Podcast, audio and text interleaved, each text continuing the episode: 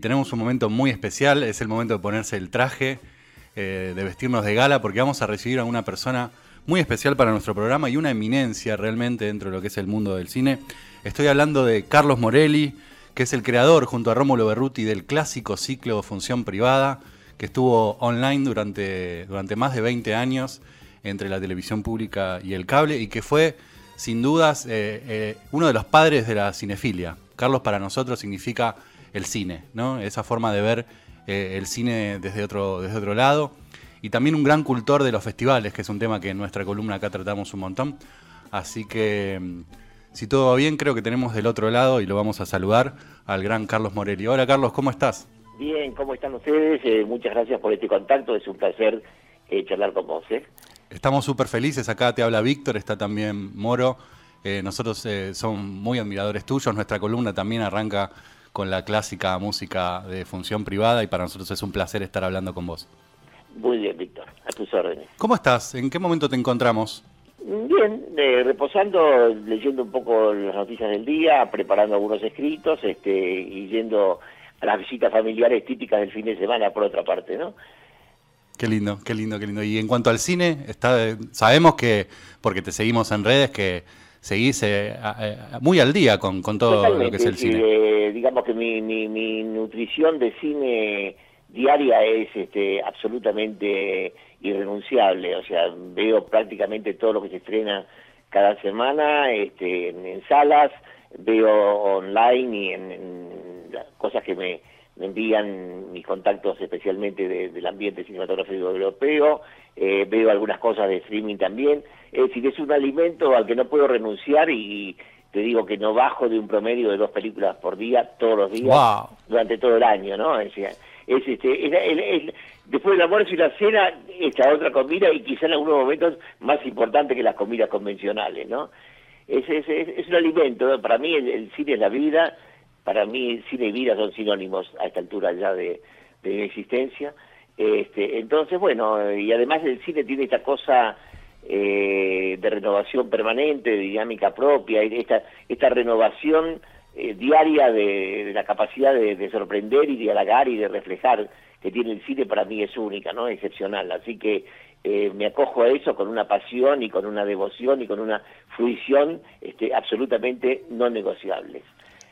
Carlos, ¿cómo estás? Eh, te habla Moro. Te, pregunto, ¿en, qué momento te, surgió esta pasión por el cine? Mira, desde muy chico, yo recuerdo, te estoy hablando de hace muchos años, muchísimos años, este, que yo era un alumno especialmente destacado en, la escuela, tanto en la primaria como en la secundaria, tenía notas muy altas realmente, este, y... Eh, y eso a mi padre le, le, halagaba mucho, a mi padre, a mi madre, o a mi familia, pero este, con mi padre había llegado a una especie de negociación de que si yo mantenía esas notas altas, estoy hablando ya de los últimos años del secundario, este, él me, facilitaba eh, todo para que yo fuera al cine desde eh, un momento de mi vida en el cual, te estoy hablando, yo tendría, pues, no sé, 15 años, algo por el estilo, este, y iba al cine primero los sábados y domingos, después los viernes, sábados y domingos, después los jueves, viernes, sábados y domingos. O sea, y veía un promedio de, en ese momento, de 12 películas por semana. Estoy hablando de los cines del barrio Belgrano, donde yo crecí. Este, y, ahí empezó una pasión muy grande, muy grande. En algún momento, eh, a través de mi padre, que siempre fue un, hombre, este, un profesional de gran nivel, o era abogado, contador, gerente general del Banco Hipotecario y tenía una pasión paralela que era el fútbol y un corazoncito puesto en Racing. Y yo heredé todo eso, pero porque yo en sanguínea, no, no por mucha convicción. Y entonces de, chico jugaba hacia este, mi casa a, narrar partidos, este, a hacer entrevistas con futbolistas. Pero en un momento determinado, cuando me picó el bichito del cine, automáticamente la pasión por el cine, este, que sería la definitiva, desplazó a esa pasión un poco inculcada y, y, forzada por el fútbol de unos pocos años. Este, y bueno, y ahí empecé, empecé, vos pensás que yo empecé a comentar cine cuando tenía 17 años. Realmente era menor de edad todavía, incluso eh, tuve una anécdota bastante divertida, o agridulce o tragicómica, como quieras bautizarla, que yo empecé a trabajar un primero de enero de 1960 sin concientizar que ese día no trabajaba nadie. Así que fui a un programa de radio donde eh, yo iba a ser de asistente y me dijeron en la radio, no, pibe, vení mañana porque hoy está cerrado, no hay programación, hay discos nada más. Y de ahí dije, bueno, primero de enero, vestido, ya con la idea de, debutar, ¿qué hago? Bueno, primero de enero, estreno, voy al cine, así que anduve como Lorenzo Arabia por el desierto de, del centro en ese día tórrido y con todo cerrado, esperando que abría un cine a las 6 de la tarde, que era el cine Sarmiento, eh, de la calle La Valle, con un gran cartel que me había hecho mi jefe para presentarme como colaborador de cronista de cine. Me presento en la boletería, este, muy orgulloso. El boletero lee el cartel y dice, está todo bien, dice, pero, pero vos cuántos años tenés? Digo, 17. Eh, bueno, entonces venía el año que viene porque esta película prohibida para 18. Volví a mi casa este, y dije, bueno, evidentemente, si no me dejan entrar en la radio y no me dejan entrar en el cine, me tengo que dedicar a otra cosa. Por suerte, después de pasar una muy mala noche, este, al día siguiente reaccioné, perseveré y, hasta aquí llegué. Te, preguntaba esto, Carlos, porque eh, con, con, el perdón, con el paso del tiempo, uno no ve, por ejemplo, acá estamos algunos ya llegando a los 40 y, y digamos que en un momento aparece los videoclubs, ¿no? Entonces acá somos varias la generación del videoclub. Y, hay una generación que empezó a entrar al cine por los videoclubs y muchos años después, como nombrabas hace un rato, las plataformas de streaming. O sea, hoy por hoy las generaciones más jóvenes eh, tienen tanto material, ¿no? Tanta oferta que cómo, cómo no enamorarse del cine en, todas estas épocas que pasaron. realmente eh, yo soy obviamente un cultor del cine en el cine y, y, como te digo, veo todo, todo prácticamente lo que se estrena y en la sala. Este, esa, esa, la complicidad de la, de, la pantalla grande, el silencio, la oscuridad, la, butaca con, el espectador y con su necesidad de ver cine en el cine, para mí no, no, es reemplazable. Pero admito este, que eh, primero los eh, progresivos, al principio bastante este, tímidos aportes de la, televisión a hermanarse con el cine, después el cable fue un paso muy importante y a mí y el streaming es decisivo.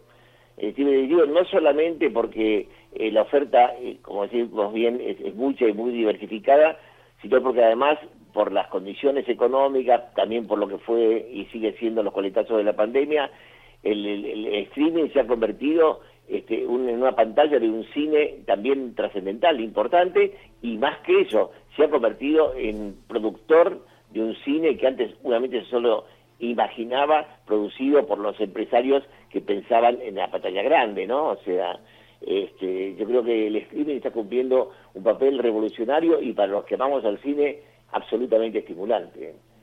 Sin duda que sí. Vos recién nos contabas que al principio de tu carrera, eh, que arrancaste con la crítica, mencionabas el año 60, uno de, si no el primer año de tu, de tu carrera como crítico, y enseguida se me vino a la, a la mente el Festival de Cannes de ese año. Yo sé que vos sos un, un supercultor de los festivales. Te quería preguntar si desde el principio de tu carrera sentiste eso.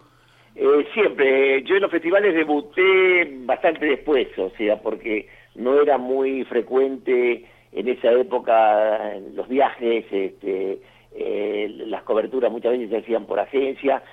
Yo comencé a los festivales cuando ya estaba en, en la redacción del diario Clarín. Yo Clarín yo estuve primero en, de colaborador en La Nación durante eh, siete años, de colaborador de la página de espectáculos, y en un momento determinado eh, se da la coyuntura de que ser efectivizado en La Nación o entrar eh, a Clarín donde se había producido una vacante, y la verdad me dudé mucho porque mis amigos, mi, espíritu, mi gente, mi, mis lecturas tenían mucho más que ver con La Nación que con Clarín, pero también sentí que de alguna manera quizá fue un diario donde las posibilidades de progreso serían un poco más, eh, más abiertas que en La Nación, que por ese entonces era un diario bastante de castas, ¿no? De apellidos, de, marcas, de gente, por otra parte, que ha sido muy amiga mía y que lo sigue siendo, sus descendientes.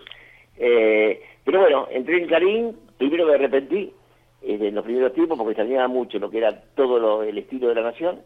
Este, pero bueno, se me abrió un camino bastante importante, entré como eh, aspirante y terminé como prosecretario de redacción. Este, y no llegué a convertirme en secretario de acción porque eh, para ser secretario de acción tenía en ese momento que renegar de, mis otras actividades, de la televisión, de la radio. El diario me pedía exclusividad que por supuesto decidí y en buena hora no, no, no otorgar este, y me quedé con un cargo, digamos, este, el, segundo en importancia, pero manteniendo, y, por suerte lo hice, mis actividades este, fuera del diario. Eh, y en la época de Clarín es cuando empecé con los festivales. Este, primero fue Cannes, este, después fui sumando eh, San Sebastián, eh, Toronto, Málaga, y bueno, y ahí ya me hice una victoria de los festivales, llegué a ir 40 años al Festival de Cannes, este, donde recibí una, un medallón de reconocimiento por mi, mi, estilo según el dictamen para este, describir un poco el, corazón del festival. Fue un momento muy maravilloso del año 2003 donde el eh, presidente del festival, que era Gilles Jacob, legendaria figura del cine francés, nos citó a cinco periodistas internacionales, éramos uno de los Angeles Times, uno de la televisión de Moscú, uno de la televisión del Cairo y uno de Radio France, y yo, el quinto, este, y bueno, una ceremonia breve, pero muy, muy, muy linda, con el típico brindis con champán y, este, y, la entrega de, unos medallones que tengo acá a mi vista en este momento muy orgullosamente en mi casa, donde eh, por un lado está la leyenda y la palma de oro del Festival de Cannes y en el reverso eh, una imagen muy naif de unos chicos cazando en un bosque eh, mariposas con una, una red de cazar, una imagen bastante pretérita, y la, el, el, argumento para que ese fuera el leitmotiv de la, de la llamarnos condecoración o de, la premiación, era que este, los críticos también de alguna manera somos cazadores de algo, de ilusiones, de promesas, de, de de esas fórmulas maravillosas del arte, y bueno, esa es la recompensa. Así que bueno, este, sí, los festivales para mí han sido un banquete permanente y también una escuela porque de alguna manera, este, viendo cómo se hacían las cosas en los lugares más importantes, empezando eh, por Can, que de lejos sigue siendo y ha sido siempre el más significativo, fue para mí, además de una fuente de trabajo y de, y de, y de conocimientos y de vínculos y de difusión de cosas, este, también un, pequeño este, curso en varias etapas de aprendizaje para lo que también fue después una de mis facetas, que fue la de director de festivales, ¿no? Sin duda, con la creación de, varios festivales importantísimos como el de Punta del Este o el de Pinamar, ¿no? Exactamente, sí, estás nombrando justamente de los varios que hice, los dos que son mis, amores, ¿no? O sea, y muy relacionados, porque de alguna manera eh, el Festival de Punta del Este, que fue Europa Cine de Punta, fue el, padre, tutor y encargado de lo que después sería Pantalla Pinamar, ¿no? Sin duda, sí. Y bueno, tomando un poco también ese espíritu de, la ciudad costera, ¿no? De hacer un festival en ese marco tan parecido al de Cannes. Bueno, en algún punto sí. sí. vos sabés que además este, fue muy curioso porque cuando yo admito que cuando fui a Pinamar no he ido nunca a Pinamar, como turista no he ido nunca, y además tenía la información de que era una, una ciudad con mucha fascinación y con muchas sombras, empezando obviamente por el hoy tan recordado asesinato de José Luis Cabezas, pero en materia de, iniciativas de espectáculo siempre había andado muy mal. Este, había habido un intento hecho por un querido colega y amigo mío, Eduardo Calcaño, de hacer un festival en el año 87, en el cual él se jugó entero y lo hizo muy bien, pero el resultado fue absolutamente negativo, no fue nadie a ese festival y de ahí en más decidieron arriar la bandera y no, no buscar más, hasta que se me propuso esto, yo lo tomé con mucha desconfianza realmente, este, pero bueno, eh, yo trabajaba en el Inca,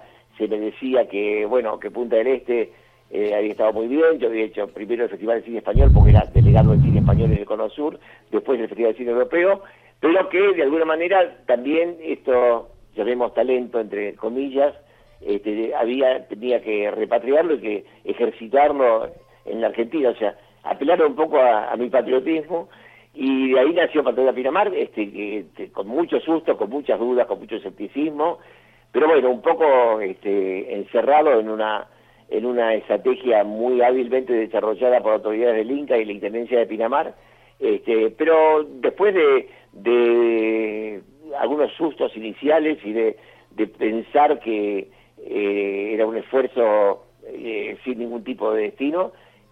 ya la primera edición, para lo que eran las, tradiciones o las no tradiciones en la materia de Pinamar fue un éxito y en los 14 años que siguieron creció hasta un nivel que jamás pude calcular. ¿no? Además lograste la, presencia de invitados muy, muy, muy, muy importantes. Carlos no lo dice porque es modesto, pero conoce eh, y ha conocido a todas las grandes luminarias, a grandes directores de la historia del cine, también actores. Tenés un, catálogo de anécdotas impresionante, ¿no? Nosotros que te seguimos en las redes. Sabés que son muchos años, mucha fidelidad, mucha coherencia, eh, muchas amistades, una relación muy directa con los organismos de promoción del cine europeo que me permitieron acceder a esas figuras que vos estás mencionando.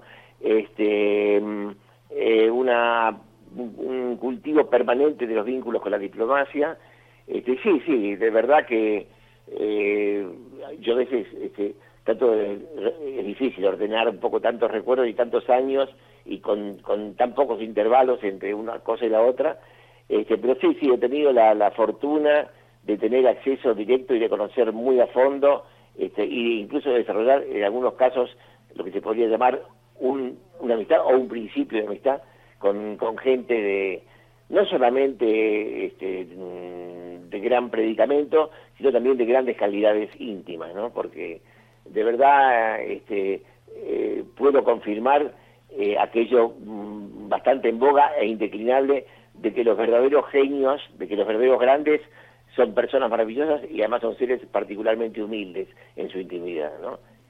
Sin duda, sí. Y invitamos a todos los que les interesa conocer estas anécdotas de, de Carlos a seguirlo en las redes sociales, donde tiene un montón de, perlitas muy jugosas de encuentros con diferentes eh, directores y actores. Sí, eso vos sabés que te confieso que cuando empecé con esa esa página, este, yo bastante, no tenía mucha experiencia ninguna en realidad en las redes sociales y esa página en realidad me la están manejando, la escribo yo y me la manejan dos personas, una mi hija Gabriela que es este, funcionaria del INCA y que fue la productora general de Pantalla Pinamar y ha estado cerca siempre mío también en, en, en mis programas de televisión, y otra, mi, mi gran amigo Luis Vainikov, un distribuidor famoso, el dueño del prestigioso sello Arquino y también dueño antes del Cosmo 70, este, y, y hemos hecho distintos tipos de propuestas en la página, y la última en, llegar, en aparecer, fue esta de las fotos con historia,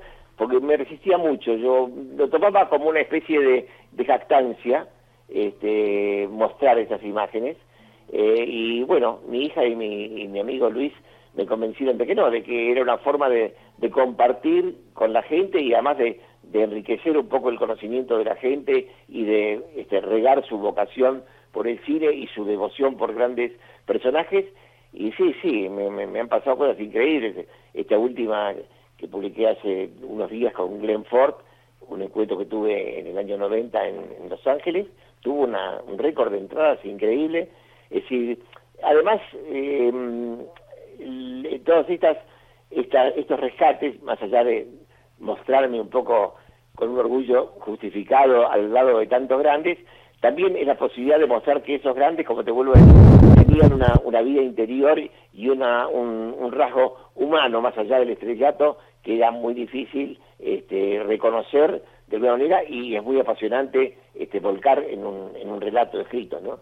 Son hermosos, son hermosos esos relatos que haces, esos rescates y además creo que creo que lo importante es eso, ¿no? Que tuviste la posibilidad de compartir momentos íntimos y mostrás esa faceta más, más personal de, de, nombres que son tan grandes que, que, a uno lo asustan y vos los pudiste tener ahí cerquita. Sí, porque además, bueno, a ustedes quizás les pase en su profesión, a mí me cuesta mucho eh, separar lo profesional de lo humano, ¿no? O sea, yo no soy uno el que aparecía en televisión, o el que dirige o el que escribe, y otro el que está hablando con vos ahora. Soy una sola persona, este, con, con todos los pliegues que se puede tener y, y, de repente los condicionamientos, porque por ahí eh, quizá una película me guste más como persona que como profesional, y entonces le pongo un puntito más o un puntito menos si hay algo que no me... Pero no, y, y, en, en, mi, en mi búsqueda de relaciones con directores, actrices, actores, productores, técnicos de gran nivel, este, las más residuales han sido aquellas en las que encontré personas en las cuales muy humildemente me veía reflejado en cuanto a que no había una escisión entre el profesional y el hombre o entre el profesional y la mujer, ¿no? Este, y, Y, y te vuelvo a decir, este, quizás es un lugar común, pero esto a través de tantos años y de tantas vivencias me hizo ratificar aquello de que la verdadera humildad está en los grandes genios. ¿eh?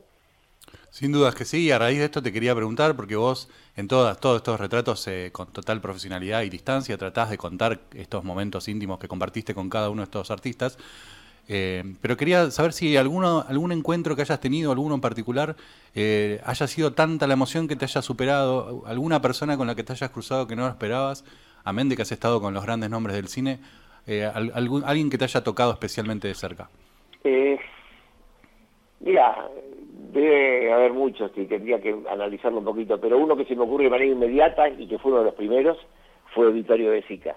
Eh, yo como Morelli, descendiente de italiano, italiano, tengo la doble nacionalidad obviamente, este, siempre fui un gran cultor del cine italiano y particularmente del neorrealismo, que corresponde un poco a mi época de formación.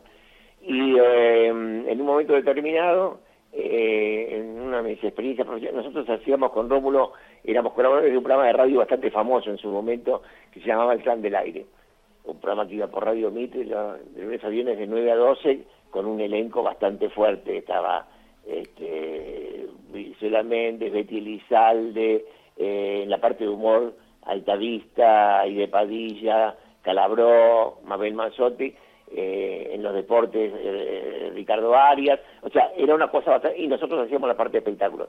Y en un momento determinado, para robustecer nuestra presencia en el programa, se nos ocurrió, quizá una idea un poco eh, arrogante, si querés, este, inventar un, programa, un, programa de premios, es decir, un premio que se llamaba Fotograma Hit de Oro. Hit era la empresa productora del programa, entonces decidimos que durante un tiempo íbamos a, además de hacer concursos para películas y demás, íbamos a buscar alguna figura de grande nombre y entregarle este premio que evidentemente podía ser poco para esa figura de grande nombre, pero nos permitía acceder a un contacto interesante. Y bueno, lo, hice el primer año con un director francés bastante ilustre que se llamó René Clément, que hizo grandes películas, incluso hizo esa película monumental que es Arde de París, y eh, para el segundo año eh, marqué a Vittorio de Sica. Entonces, que era un ídolo mío absoluto como comediante y también como autor del neorealismo. Entonces, eh, a través de las autoridades de promoción del cine italiano en, Roma, eh, me contacté con él, me hicieron una cita en su casa, en un departamento ahí en la, en la zona arqueológica de Roma, a una cuadra del circo romano, del circo máximo, perdón, eh, me acuerdo de la dirección, vía Aventina 19, segundo piso. y allí fui con, mi, gran, mi gran emoción, me atendió la que era su mujer en ese momento, una actriz española llamada María Mercader, y al rato, después de esa, de esa antesala, aparece el Zika, impecable, con su este, saco cruzado azul, bien claro, con su, su pelo canoso, con su mirada penetrante, Tuve un encuentro maravilloso, le grabé en mi, viejo grabador Grundig de aquella época, de cintita, este, una entrevista que después difundí al llegar acá en la radio. Eh, le pedí consejos para quien quisiera iniciarse en la actuación o en, la dirección y me los dio. Este, y, después eh, organizó un almuerzo, me hizo quedar para un almuerzo, yo diría a las 11 de la mañana, bueno, cuando me iba a ir, no, no, entonces un almuerzo estupendo con él y con su mujer, y después este, me dijo, bueno, yo te llevo al hotel, me subí a, su gran descapotable y me dejó en la puerta del hotel modesto de dos estrellas que yo tenía en la zona de Piazza Barberini, me acuerdo en un, callejón eh, llamado eh, Vía del Avignonesi, al lado del diario El Mensajero, donde prácticamente el auto no entraba, no podía entrar, de tan angosto que era el callejón y tan ancho que era el auto. Bueno, hizo la prueba, entramos este, y, sale la dueña del hotel y se vuelve loca al ver que el mismo Vittorio de Sica me estaba llevando. Increíble, fue una historia. Bueno, y eso, eh, eh, ahí en ese encuentro le anticipé, eso fue en marzo del 74, le anticipé que este, iba a volver en noviembre para hacerle entrega del premio y tener una transmisión especial desde su casa hasta los estudios en Buenos Aires. Eh, bueno, ocurrió este primer encuentro, fue una, experiencia para mí absolutamente atesorable. Y la parte agridulce o, eh, viene después, cuando yo eh, acuerdo reencontrarlo en noviembre. En noviembre yo voy primero a una semana de cine argentino en Moscú eh, y coincide esa semana con la fecha de mi cumpleaños, que era el 13 de noviembre. Entonces, la gente que estaba conmigo ahí, algunos periodistas, algunos actores, este, me organizan una cena típica en un restaurante moscovita y, eh, y en esa noche de invierno increíble llega justo para incorporarse a la cena un director que se sumaba a la delegación que era Fernando Ayala y llega, me saluda, se sienta, empieza a tomar su borsch y dice, tengo una noticia muy triste para darles. Este, hoy murió en Vittorio de Sica. ¿Te imaginas? Eh, eh, se fue todo al demonio, la celebración se, transformó en una, en una, en un velorio para mí, mm. terrible, porque que, que una persona a la que yo soñaba con encontrar dos días después, este, y, llevaba el premio para entregárselo, y que en el día de mi cumpleaños, como regalo de Fernando Ayala, me venga con la noticia de la muerte de Vittorio de Sica. No, se me eriza la piel al recordar esa, esa noche. Y bueno, y después volví a Roma dos días después, eh, me entrevisté con uno de sus hijos, este, Manuel de Sica, músico también músico de películas, nos encontramos en el legendario Café El Greco, ahí en la zona de Piazza de España, este, tuvimos, compartimos 15 minutos, él hablando de su padre y yo de, la persona que había admirado y que se me había ido así tan, tan rápidamente, nos despedimos, no nos vimos nunca más, y esto me quedó a mí para siempre. Qué anécdota tan grande, ¿no? Tan agridulce, pero es, es, muy increíble ver, primero por un lado, la memoria de elefante que tenés para los detalles y, y cómo todavía pervive en vos la, emoción, ¿no? Si a vos, te, ojalá te, ocurran cosas de esta intensidad, este, pero cuando pasan cosas eh, con, con tanta huella, es muy difícil que esas huellas se borren, ¿eh? Quedan marcadas para siempre. Pues pueden pasar mil cosas y me han pasado muchas cosas y espero que me sigan pasando algunas más. Este, pero este tipo de, de, vivencias se clavan para siempre en vos, ¿eh? en, lo lindo y en lo agrio también, este, pero y, de alguna manera te marcan y condicionan y te acompañan en muchos pasos futuros. ¿eh? Yo de que lo siento cerca como, como aquella vez en su casa. Eh, Carlos, quiero volver un poquito a, los festivales y sabes que si hay una semana que yo espero acá con, muchas ansias es la semana del Festival de Cannes que se realiza en el Gomont y, quiero saber qué películas recordás que viste eh, en todas tus, tus visitas al Festival de Cannes.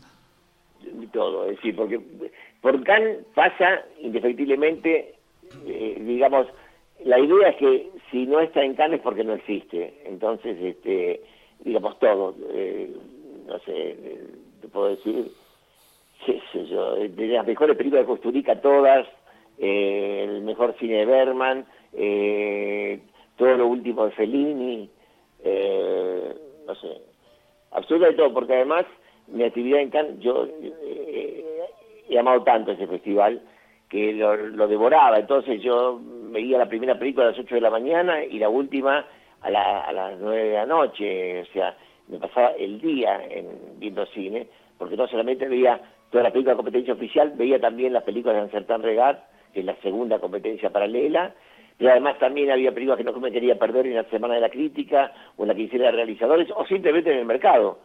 Entonces, digamos, aparte, en un momento determinado, en los últimos años, yo tenía eh, más de un sombrero, eh, tenía el sombrero de periodista porque hacía notas para la televisión eh, o escribía para un diario, al mismo tiempo tenía el sombrero de director de festivales, entonces tenía que ver películas para comentar, ver películas para programar, ver películas para descubrir, entonces, mira, es todo lo que te puedes imaginar, o sea, las películas de Lars von Trier, todo el, el, reciente cine francés, eh, eh, las películas de la India desconocidas, las primeras películas iraníes que, tuvieron trascendencia, todo, todo, todo el cine español obviamente que yo amo particularmente y para el cual he trabajado durante mucho tiempo, este, eh, el cine de Dani Moretti, todo, digamos, de lo bueno lo mejor todo porque te vuelvo a decir, era muy difícil que un producto de, gran trascendencia,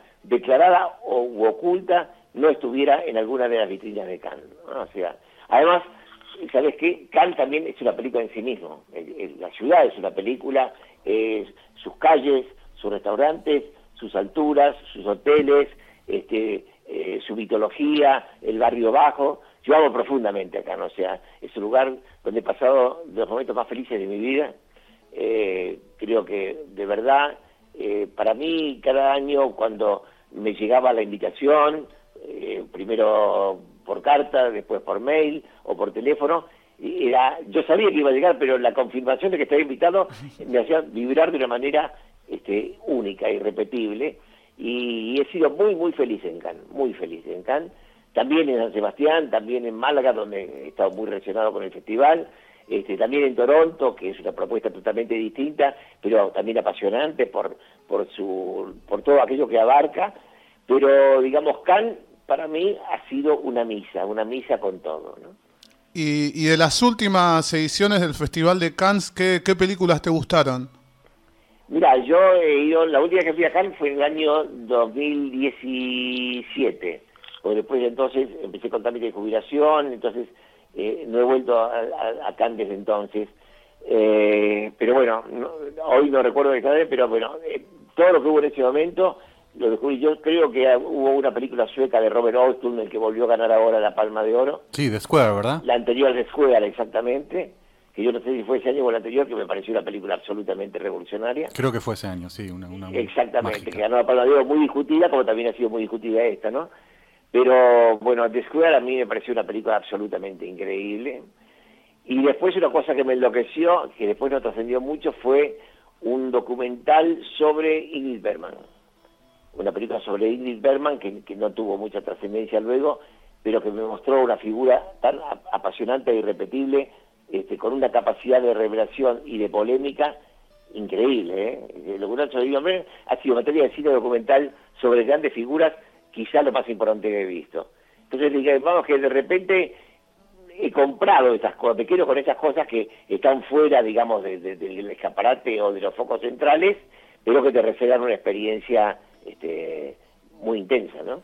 Justamente te quería preguntar sobre eso. Nosotros acá en nuestra columna siempre intentamos hablar de festivales y de las películas que pasan eh, por ahí, porque creemos que cada vez están más lejos, ¿no? Como se separaran casi como dos mundos distintos del cine comercial o de las películas que más se comentan en, la mayoría de los programas. ¿Vos crees que esa distancia existe? ¿Es algo que existía, que existió siempre? ¿Crees que se profundizó? el cine comercial y el cine de arte. Más sí, Esa, esa discusión de siempre que ustedes... primero puede haber existido, pero digamos que yo nunca fui de, establecer ese tipo de divisiones muy tajantes, este, ni tampoco de quedarme de un lado o del otro, ¿no? Porque este, yo adoro el cine de grandes desafíos, eh, pero también gozo tranquilamente de una película comercial perfectamente hecha, como vi anteayer el, el nuevo Jurassic Park, por ejemplo, este, y además, lo que sí eh, rechazo por principio es eh, un cine hecho de espaldas al público, eso sí. Es decir, si hay una película de, lo que vos llamarías cine de arte, que puede estar muy bien hecha, pero vos te das cuenta de que hay una actitud empecinadamente eh, obtusa en, en, hacerla para vos y para tus amigos y para un festival y olvidarte del público, eso no me gusta. Gran punto no me gusta. Como tampoco me gusta ese cine comercial, digamos que eh, repite fórmulas, que se copia descaradamente de otras, o sea, que, porque en realidad no hay por qué, y, hay muchos ejemplos que demuestran que esto es así, no hay por qué separar el cine de calidad del cine comercial. ¿Cuántas películas has visto vos de, gran categoría y que además han sido comerciales? Sí, sin duda, un montón. ¿Cuántas? y cada vez más. Antes era inimaginable pensar que pudiera tener esto una película nórdica y lo han tenido, o determinado tipo de cine italiano o español y, ha funcionado.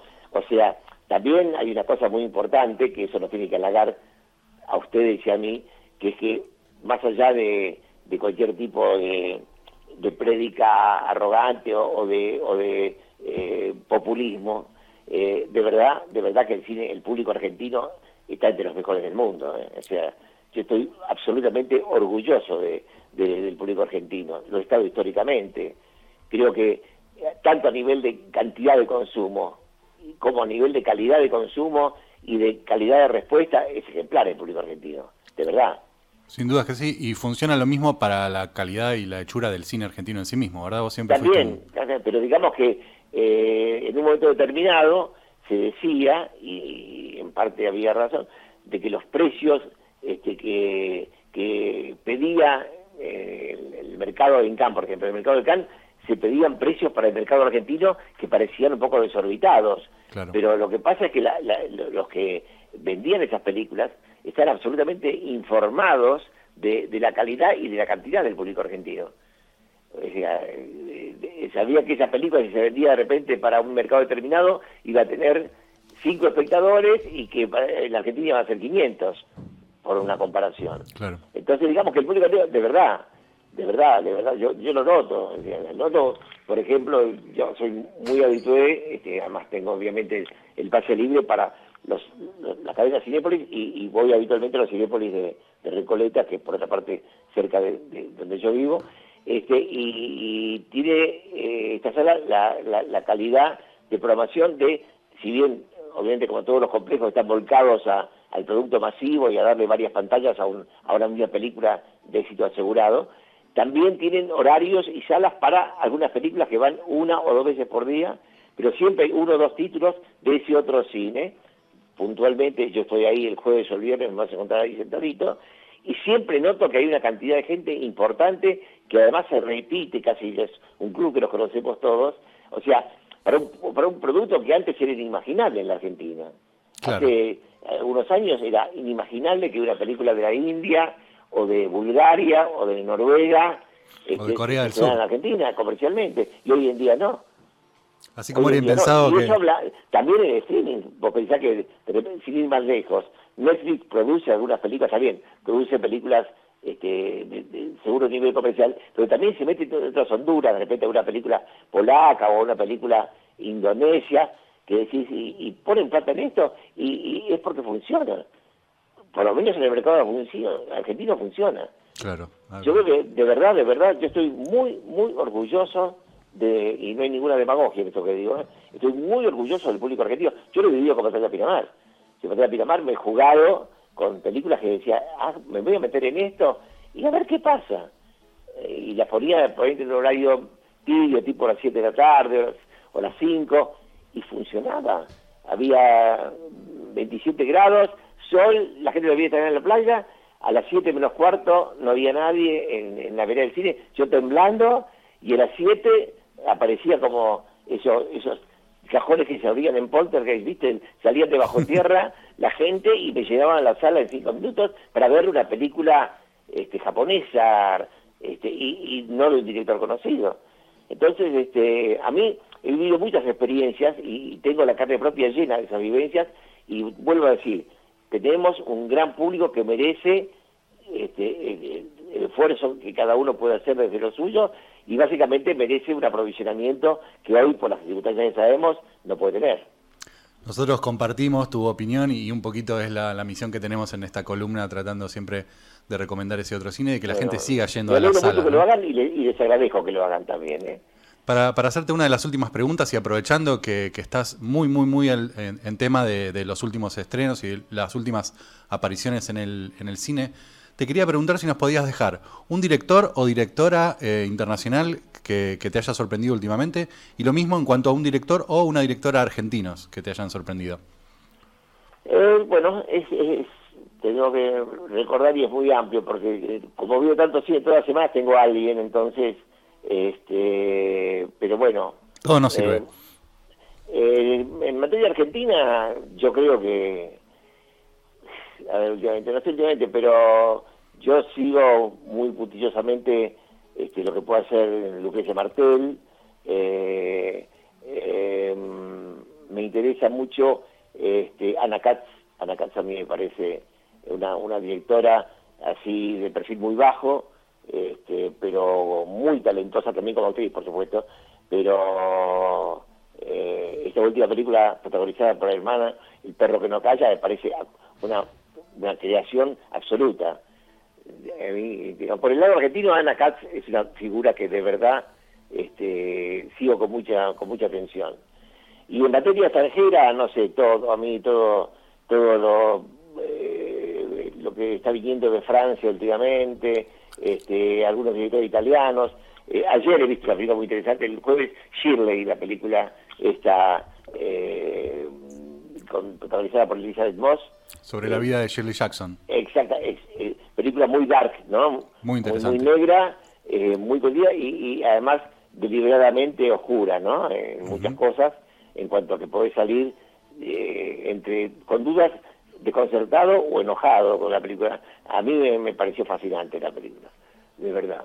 Este, pero, pues sabes que hay muchos tapados, ¿eh? hay directores que de repente conoces la película y que al día siguiente no reconoces el nombre, pero como yo estoy viendo todo, te voy a decir, este, en esta experiencia de, de un par de películas por semana en, en los Cinépolis que vienen ahí calladitas de alguna empresa independiente, de Mirada o de Z, algunas que son absolutamente eh, películas de, de una, alguna película de cine hebreo, por otra parte, también el cine, el cine Israel tiene cosas para mí muy interesantes. Cada película israelita que viene la sigo con mucha atención. Este, pero bueno, eh, ustedes saben, les pasa como a mí, eh, la aventura es muy grande, es muy diversificada, este, y podés tener no uno, cien nombres si seguís un poquito en detalle la cartelera. Sin duda, sin dudas, pero ahí nos dejaste algo de, de tarea para el hogar y para, para buscar. Es una tarea apasionante, chicos. Sigan en eso, porque vuelvo a usar la palabra del principio, el verbo es nutrirse. Y esto nutre como pocas cosas. ¿eh? Muchas gracias. No engorda, que es importante. Muchas gracias por tus lecciones, Carlos. Te queremos, te admiramos. Bueno, un abrazo y ha sido una este, larga y, entrañable experiencia esta charla con ustedes. ¿eh? Y en otro momento, Carlos, vamos a hablar de función privada. Debe ser la, única o de las pocas entrevistas en la cual nos dejamos llevar no por todo y no tocamos el tema función privada. Bueno, perfecto, para ser originales. ¿eh? Muchas gracias. Carlos. ambos. ¿eh? Gracias, hasta pronto. Que sigan muy bien, gracias.